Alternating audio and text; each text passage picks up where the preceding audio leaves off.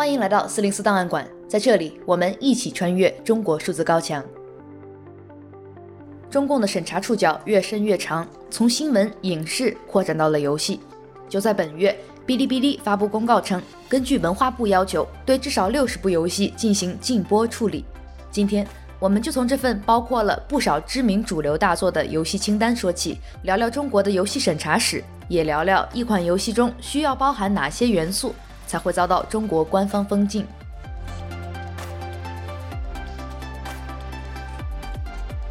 二零二二年一月十日，哔哩哔哩官方发布了最新版关于禁播游戏的公告。这份黑名单中有不少大家耳熟能详的游戏，包括上古卷轴、GTA 五、巫师三这些知名度和人气都极高的经典大作。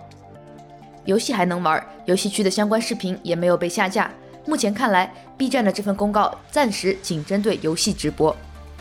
在 B 站发布公告后，有玩家表示愤怒，说干脆播《喜羊羊》算了。但也有不少熟悉 B 站历史的网友对此并不感到意外，毕竟这份黑名单也不是什么新闻了。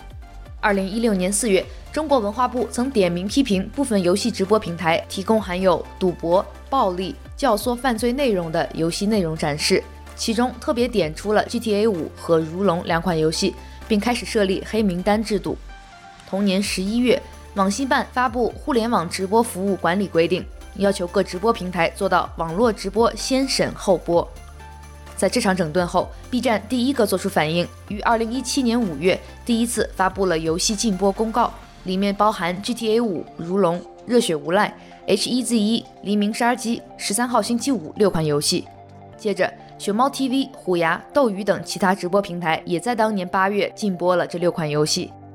此后，B 站一直积极配合政府的游戏审查，在网站每年更新这份禁播游戏名单。这份名单越来越长，被网友戏称为“文化部推荐游戏年度榜单”。至于为什么今年的公告引起了比往年更多的关注，游戏博主周大锤说，只是因为今年的推荐榜单来得太早。又赶上玩家们经历完防沉迷、Steam 不稳定等疾风骤雨，草木皆兵之下，司空见惯的年更节目也成了大事。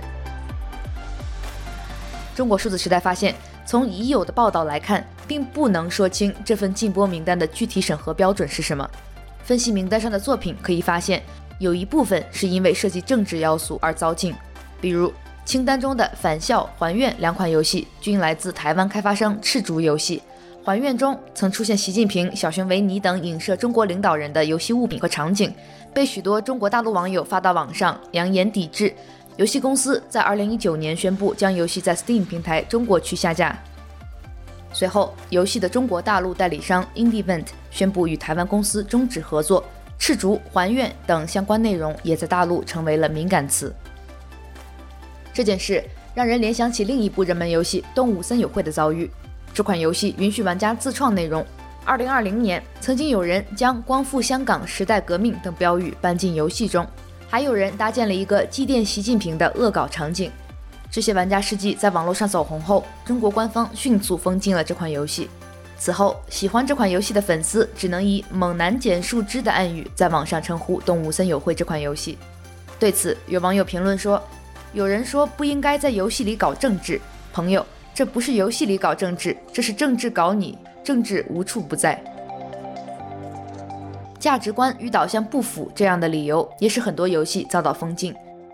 瘟疫公司是一款2014年发布的多平台游戏，玩家在游戏中扮演一种病原体的角色，需要用各种策略把自己传遍整个世界，消灭全人类即为游戏胜利。美国疾病控制与防疫中心认为，瘟疫公司这款游戏引号。使用了一条非传统路线来提高公众对流行病学、疾病传播和流行疾病信息的意识。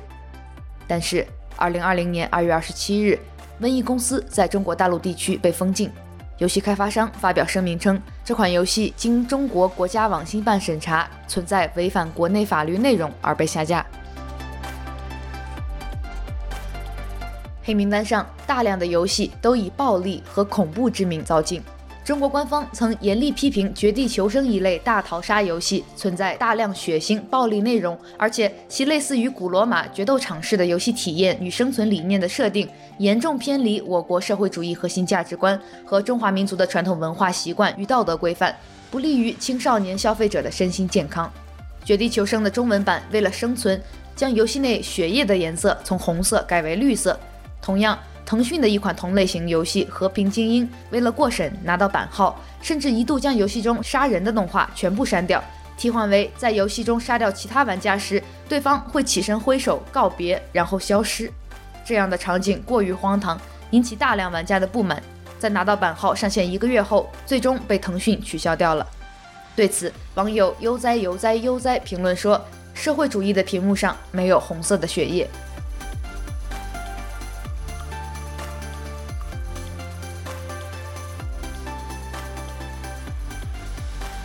多年来，中国的游戏开发者与玩家社群早已学会在夹缝中生存，但中国政府对游戏的限制却不断升级，愈发严格。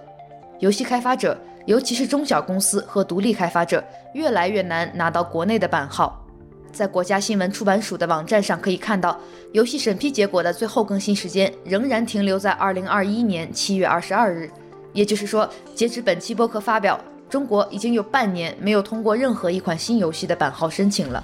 据证券日报报道，二零一八年政府已经有过一次对游戏版号发放按下暂停键的行为，这直接导致了众多中小游戏公司裁员甚至关停。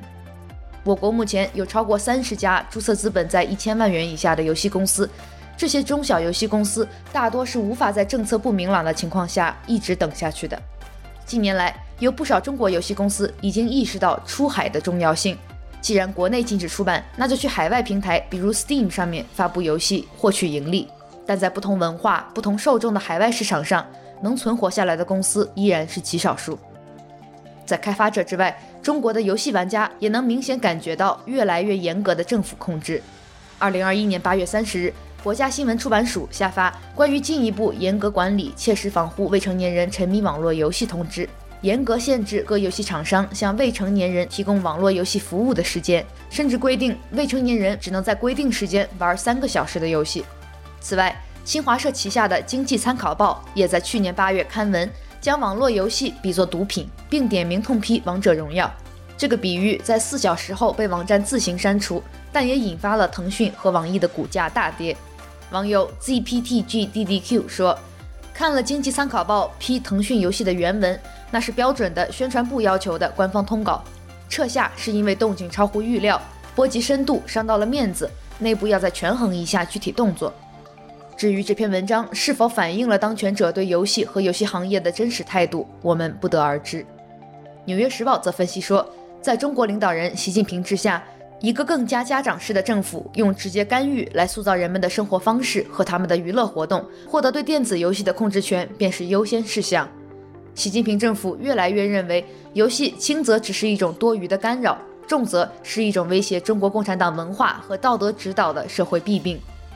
网友 William Long 评论道：“刚毁了教育产业，又开始毁游戏产业，一个政策毁一个产业，这就是政策性风险。”